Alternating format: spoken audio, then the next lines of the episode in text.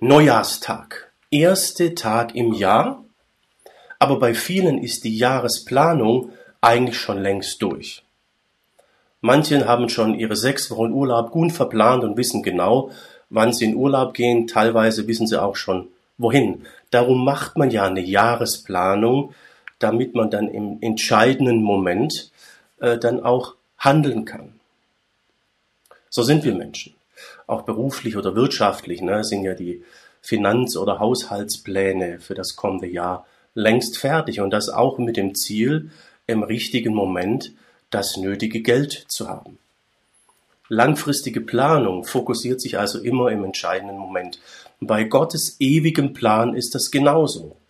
Bei ihm geht es um die Unendlichkeit, aber es entscheidet sich immer im einzelnen Moment. Wir verwenden dafür ja oft das Schlagwort Just in Time und darum geht es uns heute. Das ist das Thema unserer Neujahrsbotschaft.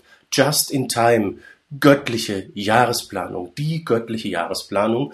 Und Basistext ist unsere Jahreslosung. 1. Mose 16, Vers 13.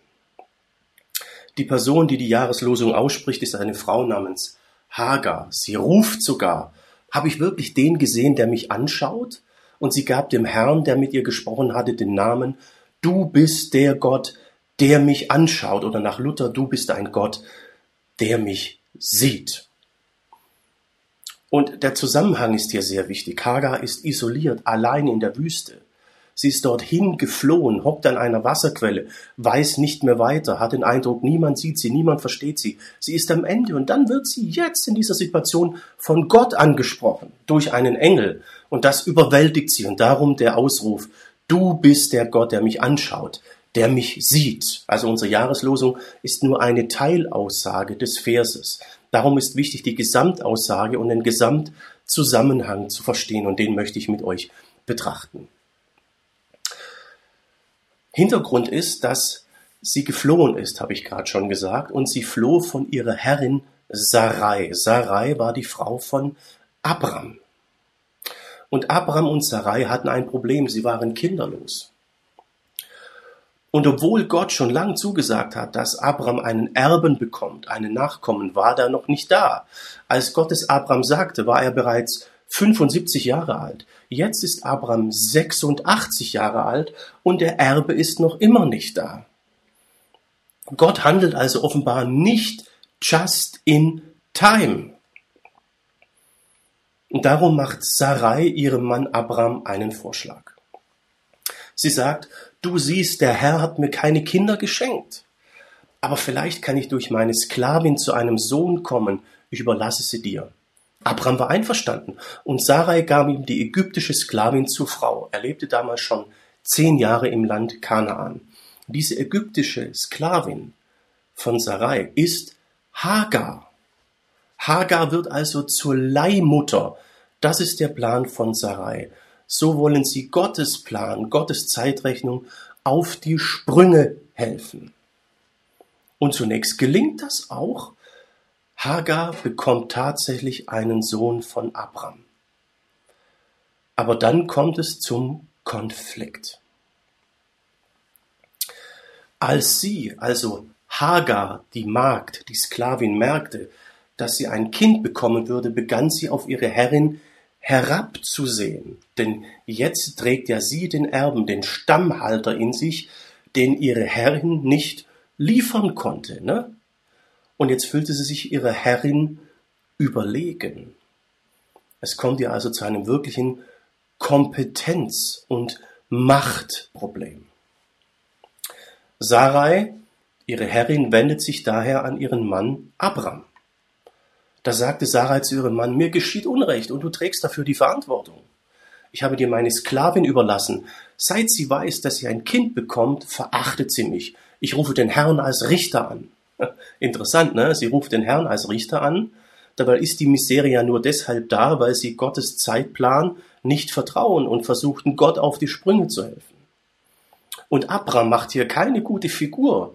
Er, er nimmt seine Verantwortung nicht wahr. Jetzt wäre der Moment, um zu handeln. Jetzt wäre es dran, just in time zu schlichten. Aber Abraham tut's nicht. Er zieht sich einfach nur lapidar aus der Affäre. Hier heißt es, Sie ist deine Sklavin. Mach mit ihr, was du für richtig hältst. Sarai lief darauf hin, ließ daraufhin Hagar die niedrigsten Arbeiten verrichten und dann, da lief sie, also Hagar, davon. Also Sarai hat ihre Sklavin Hagar mal so richtig gedrückt und sie den letzten Dreck machen lassen und dann ist sie abgehauen. Und sie lief in die Wüste, bis sie an eine Wasserquelle kam. Dort saß sie dann, isoliert, alleine, vollkommen am Ende. Und dort entsteht dann unsere Jahreslosung. Denn ausgerechnet dort spricht sie der Engel an, was wir gerade schon gesehen haben. Und dann ruft sie, habe ich wirklich den gesehen, der mich anschaut, mich? Und sie gab dem Herrn, der mit ihr gesprochen hatte, den Namen, du bist Gott, der mich anschaut. Gott hat sie angeschaut, sie als Person, als Mensch Hagar. Für Abraham und Sarai war sie nur Mittel zum Zweck, nichts weiter als eine Leihmutter. Sie wurde von Sarai und Abraham benutzt, um das eigene Schicksal in die Hand zu bekommen und dem Schicksal der Kinderlosigkeit zu entgehen. Wir sagen ja manchmal, dann habe ich dem Schicksal halt auf die Sprünge geholfen. Ne? Vielleicht kennt ihr den Ausspruch, vielleicht habt ihr ihn auch schon selbst gesagt. Man hört ihn manchmal auf Hochzeiten. Ne? wenn das Hochzeitspaar dann sagt, ja, dass wir uns kennenlernten, lag an dem und dem oder der und der, die hat uns zusammengebracht. Und manchmal hat die Person das Paar sehr bewusst zusammengebracht. Und jetzt sind sie ein Paar und heiraten. Diese Person hat dann also dem Schicksal so ein bisschen auf die Sprünge geholfen. Ne? Wir sagen das oft und hören das auch oft in solchen äh, Zusammenhängen. Auch wenn es um Kinderlosigkeit geht, wird alles Mögliche getan, um dem Schicksal auf die Sprünge zu helfen, dem Schicksal der Kinderlosigkeit zu entgehen. Und oft gelingt das ja auch. Manchmal hat es aber auch erhebliche Risiken und Nebenwirkungen, so wie hier bei uns hier im Text. Abraham und Sarai wollen dem Schicksal auf die Sprünge helfen. Eigentlich dem Plan Gottes. Ne? Der Begriff Schicksal ist der Bibel eigentlich fremd. Sie wollen selber an Gottes Stelle handeln, selber Gott sein. Seine Zeitplanung selbst in die Hand nehmen und das Ergebnis ist Streit, Chaos, eine Hagar, die völlig kaputt ist. Und das Ergebnis sind auch langfristige Konflikte. Denn der Nachkomme, den Hagar zur Welt bringt, Ismael, ist ein sehr problematischer Zeitgenosse. Schon der Engel sagt das. Er sagt zu Hagar, ähm, dein Nachkomme wird ein Mensch wie ein Wildesel sein, im Streit, ne? im Streit mit allen und von allen bekämpft. Seinen Brüdern setzt er sich vors Gesicht. Also ist richtig frech, ne? so streitsüchtig, konfliktbehaftet. Ja. Und das hält sich über lange Zeit, denn aus Ismael entstehen die Ismaeliter und die Ismaeliter machen den Nachkommen Abrahams und später und dem Volk Israel immer wieder Ärger. Da gibt's ständig Probleme und Konflikte. Also der Versuch von Abraham und Sarai hier Gott auf die Sprünge zu helfen, hat vielleicht einen kleinen momentanen Erfolg, aber ist kein Segen. Letztlich entsteht dadurch nur Leid. Das ist die erste Botschaft für uns heute, für das kommende Jahr. Gott auf die Sprünge zu helfen bedeutet Leid, bedeutet nicht Segen, bedeutet nicht Hilfe, bedeutet nichts Gutes, sondern bedeutet Leid. Wir können als Menschen nicht anstelle von Gott, selbst als Gott handeln. Immer wenn Menschen sich selbst zum Maßstab machten, selbst die ideale Gesellschaft oder den idealen Menschen erschaffen wollten, endete das nie gut, sondern in der buchstäblichen Hölle und im Massengrab. Die Ideologien des letzten Jahrhunderts zeigen das bis heute.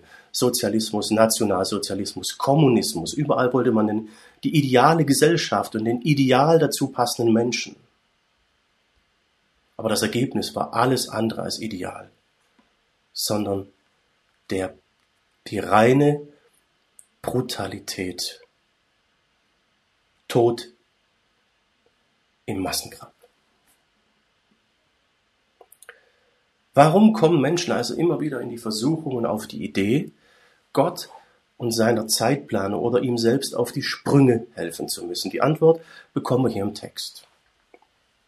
Der Grund hier im Text ist, dass Gottes Zeitrechnung irgendwie nicht mit unserer menschlichen zusammenpasst. Gott scheint nicht just in time zu handeln.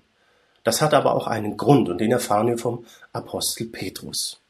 Petrus schreibt hier in 2. Petrus 3, Vers 8, Meine Lieben, eines dürft ihr dabei nicht übersehen, beim Herrn gilt ein anderes Zeitmaß als bei uns Menschen. Ein Tag ist für ihn wie tausend Jahre und tausend Jahre wie ein einziger Tag.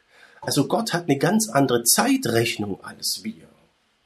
Und hier müssen wir jetzt Petrus richtig verstehen. Petrus gibt uns hier keine Rechenformel, an denen wir, anhand derer wir berechnen können, wann bei Gott ein Tag vorbei ist und wann nicht. Darum geht's hier nicht.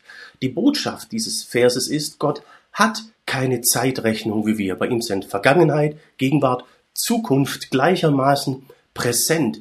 Er ist ewig, bei ihm ist Unendlichkeit. Und ausgehend von seinem Plan handelt er immer rechtzeitig, immer just in time.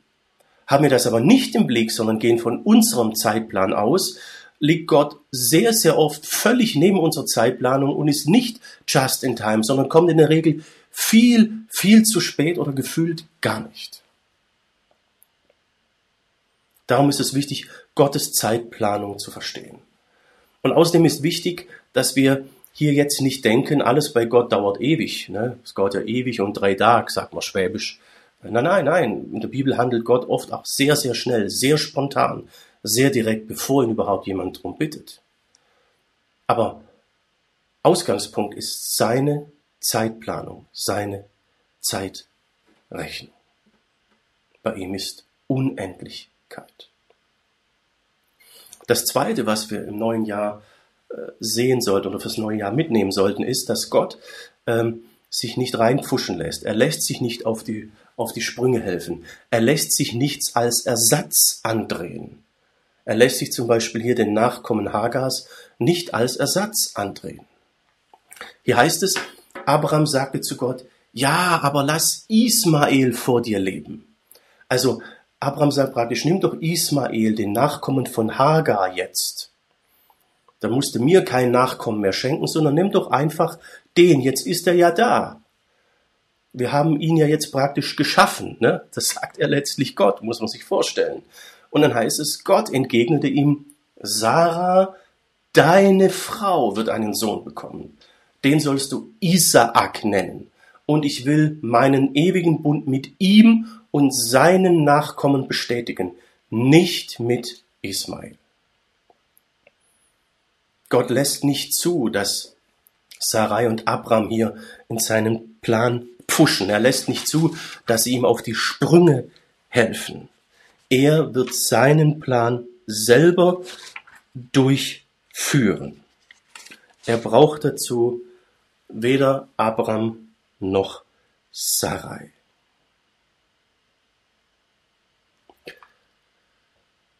Berücksichtige also in deiner Jahresplanung, dass du Gott nicht auf die Sprünge helfen kannst und musst. Vielleicht sind da ja so Dinge, wo du schon ungeduldig bist und immer denkst, naja, Gott handelt gar nicht oder äh, wirst ungeduldig, gehst andere Wege. Gott handelt just in time, aber ausgehend von seinem Horizont. Und er ist unendlich, der ist viel weiter als unser kleiner, vergänglicher, menschlicher Horizont. Wenn du aber dann doch den Eindruck hast, du musst jetzt hier mal andere Wege gehen oder Nebenwege oder Gott auf die Sprünge helfen oder das kommt sowieso nicht mehr oder Gott handelt nicht mehr, dann ist manchmal wichtig zu fragen, warum willst du eigentlich, was du willst? Woher kommt dieser, dieser Wunsch, äh, dieses Verlangen, diese Erwartung, diese Sehnsucht? Was ist der Maßstab dafür, dass sie da ist? Ist der Maßstab wirklich Gottes Plan und das, was er dir zugedacht hat? Oder ist der Maßstab einfach die Gesellschaft oder die momentane Ideologie, die gilt. Ist das, was du möchtest, verlangst, wirklich das, was auch Gott für dich möchte? Verstehst du, Gott sieht viel weiter, er hat einen viel weiteren Horizont. Unser Blick ist immer sehr, sehr verkürzt. Und zu meinen, Gott auf die Sprünge helfen zu müssen, wird dir nicht helfen, wird nicht gut enden. Vielleicht wurdest du ja aber auch wie Hagar Opfer von Menschen, die meinten, sie können dich benutzen, für ihre Zwecke über dich verfügen. Vielleicht sogar mit dem Anspruch, dass sie im Namen Gottes handeln.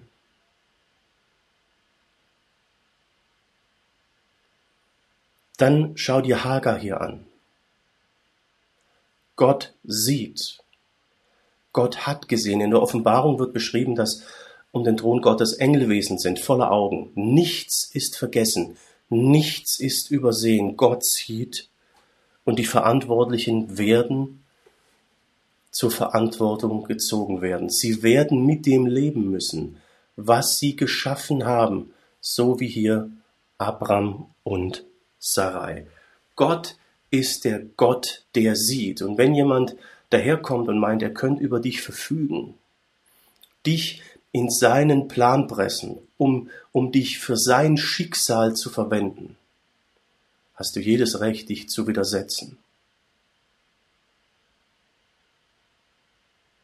Denn Gott hat einen eigenen Plan für dich.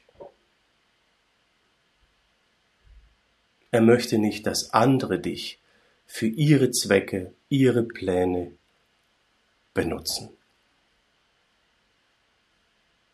Gott ist ein Gott, der sieht. Erste Botschaft. Hier ist aber noch ein zweiter Aspekt im Text, der oft übersehen wird. Der hat auch was mit einem Missverständnis zu tun. Auf Gottes Handeln zu vertrauen, auf seine Zeitplanung, ähm, wird oft so verstanden, dass man dann einfach mal wartet und nichts tut, also praktisch so passiv ist. Und dann einfach abwartet, bis, bis Gott handelt. Das ist aber falsch. Auf Gottes Handeln zu vertrauen, auf Gottes Handeln zu warten, fordert Aktivität, keine Passivität. Das zeigt sich in 1. Mose 12, Vers 1. Dort sagt Gott zu Abraham, verlass deine Heimat, deine Sippe und die Familie deines Vaters und zieh in das Land, das ich dir zeigen werde. Ich will dich segnen und dich zum Stammvater eines mächtigen Volkes machen. Dein Name soll in aller Welt berühmt sein. Ja? Seht ihr, das ist Kapitel 12. Die Jahreslosung, das mit Hagar ist in Kapitel 16. Also Abraham sollte nicht zu Hause schön bequem sitzen und warten, bis er Nachkommen kommt. Bis der Nachkomme kommt, der Gott ihm versprochen hat. Den Gott ihm versprochen hat. Stattdessen sollte Abraham Gott folgen, seinen Plan für sein Leben akzeptieren und in das Land ziehen, das Gott ihm zeigen möchte. Abraham sollte die Priorität seines Lebens auf Gott, seine Zielsetzung und seine Planung setzen. Das gilt auch für Hagar. Hagar war zu Recht verletzt, kaputt, gedemütigt, am Ende. Sie hat sich zu Recht zurückgezogen. Sie konnte nicht mehr. Aber was sagt ihr der Engel? Er sagt hier, geh zu deiner Herrin zurück, ordne dich ihr unter. Müsst ihr, müsst ihr euch mal vorstellen. Also geh zurück, ordne dich unter. Ja, ja, wieso das denn? Weil der Herr dir so viele Nachkommen geben wird, dass sie nicht zu zählen sind. Du wirst einen Sohn gebären und ihn Ismael Gott hat gehört nennen, denn der Herr hat deine Hilferufe gehört. Also merkt ihr, zu Abraham wurde gesagt, du wirst zum großen Volk und Hagar bekommt jetzt dieselbe Zusage, darum soll sie getrost zurück und sich ihrer Herrin unterordnen, denn sie wird mit ihr auf Augenhöhe sein. Sie wird zur Stammmutter eines Volkes, genauso wie Sarai. Sie hat keinen Grund, sich zu verstecken. Wenn sie erleben will, dass sie mit Sarai auf Augenhöhe kommt, muss sie sich jetzt auf den Weg machen, darf nicht in der Wüstenoase hocken bleiben, sondern muss aktiv werden und zurückkehren in die Situation. Dort wird sie erfahren, dass Gott handelt. Auf Gottes Handeln zu warten bedeutet aktiv abzuwarten und nicht passiv.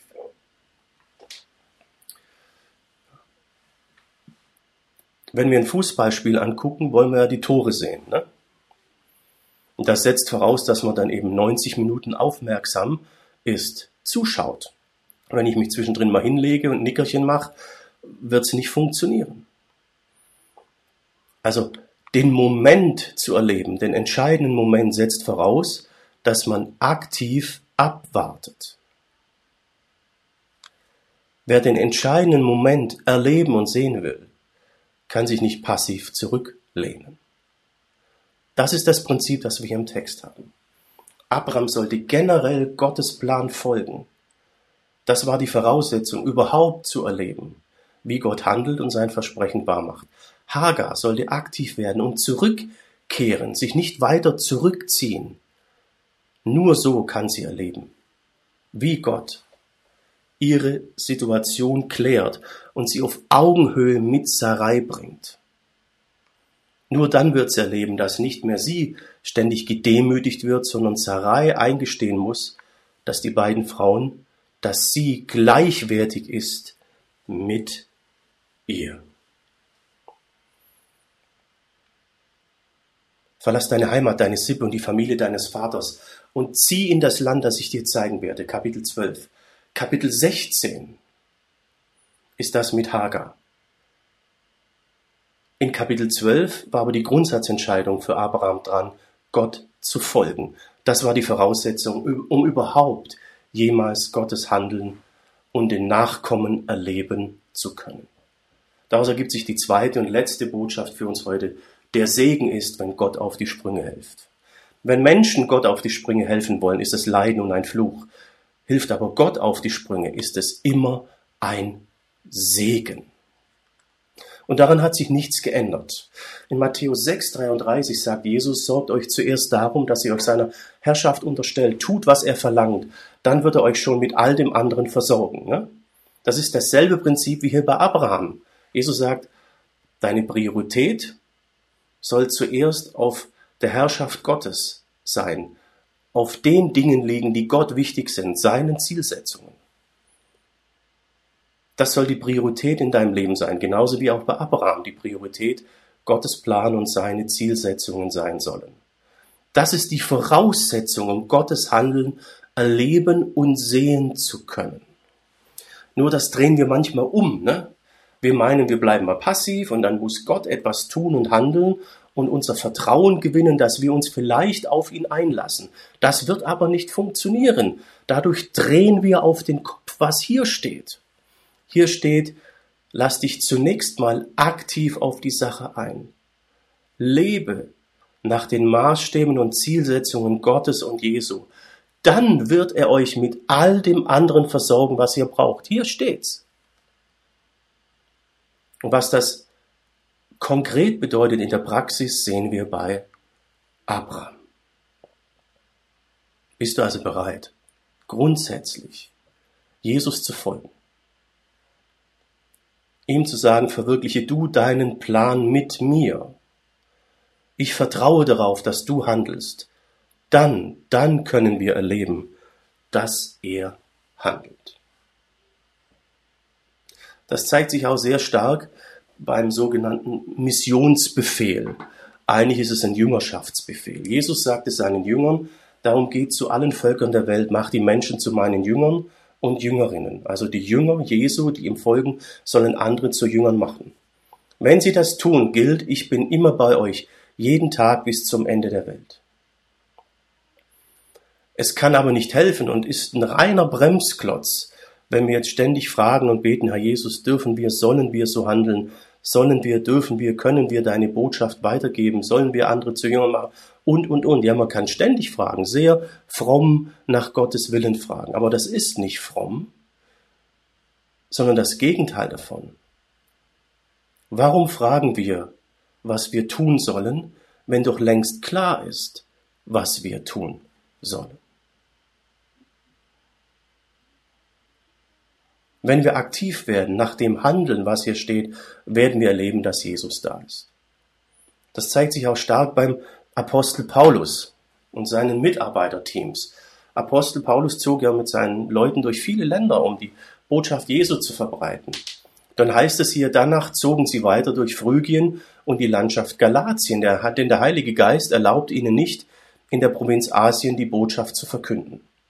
Also die sind losgegangen. Eigentlich wollten sie in die Provinz Asien, aber der Geist wollte es nicht und dann sind sie halt woanders hingegangen. Ne? äh, später wieder. Als sie westwärts ziehend an die Grenze von Mysien kamen, wollten sie von dort in das nördlich gelegene Bithynien weiterziehen. Aber auch das ließ der Geist, durch den Jesus sie leitete, nicht zu. Sie zogen, so zogen sie an Mysien vorbei und gingen ans Meer hinunter nach Troas. Also Paulus hat sich nicht hingesetzt und gebetet, Herr Jesus, sende deinen Geist und zeige uns, wo wir hingehen sollen, sondern Paulus ging. Er wollte verkündigen und währenddessen erlebten sie, dass der Geist Gottes führt. Weil sie aktiv waren, erlebten sie Gottes Führung. Ein Kollege sagte mir mal, Jürgen, Gott führt nur Schiffe, die sich bewegen. Und er hatte recht. Auch was Berufung angeht, ist das oft nicht anders. Hier haben wir die Berufung vom Propheten Jesaja. Er sagt, dann hörte ich, wie der Herr sagte, wen soll ich senden? Also Gott fragt, wen soll ich senden? Wer ist bereit, unser Bote zu sein?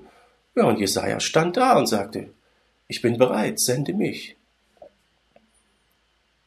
Stell dich vor, Jesaja wäre hingekniet, hätte gesagt, oh Herr, soll ich dein Bote sein? Willst du mich senden? Und wäre völlig widersinnig gewesen.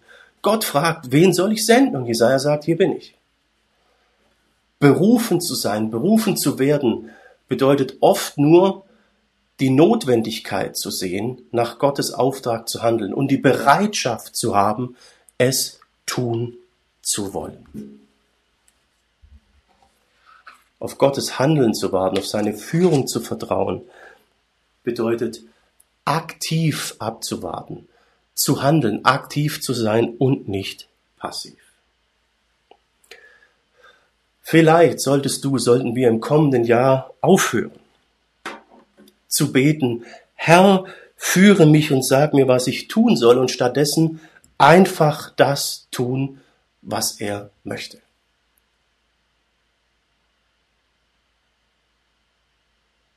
Lass uns aktiv werden. Wir brauchen nicht zu fragen, wenn sowieso klar ist, was wir tun sollen. Lasst uns aufhören zu beten. Herr, was sollen wir tun? Und lasst uns einfach tun, was wir tun sollen. Das ist dann nicht Gott auf die Sprünge zu helfen, sondern einfach nur nach seinem Willen zu handeln. Das gilt gerade für dich, wenn du frustriert bist, am Ende bist, nicht mehr weiter weißt, wie Hagar. Gott kann dich ansprechen, wie er durch den Engel, und ich hoffe, dass er es tut. Aber wenn du diese Botschaft hier gehört hast, weißt du eigentlich schon selbst, was zu tun ist. Bleib nicht isoliert werde aktiv. Und wenn du wirklich nicht fähig bist, Schritte zu tun, weil du kaputt bist, such dir Menschen, die die ersten paar Schritte mit dir gehen. Such jemand, der Gott kennt und Jesus kennt und bereit ist, die Schritte mit dir zu tun, bis du wieder selbst Tritt gefasst hast. Denn Gott ist ein Gott, der sieht. Vielleicht hat niemand deine Situation wahrgenommen, niemand hat gesehen, niemand fühlt mit dir, niemand hat verstanden, Gott hat verstanden. Gott ist ein Gott, der sieht. Und er handelt just in time. Bist du auch bereit, just in time zu handeln? Dann wirst du sehen, wie auch er handeln wird. Just in time die göttliche Jahresplanung.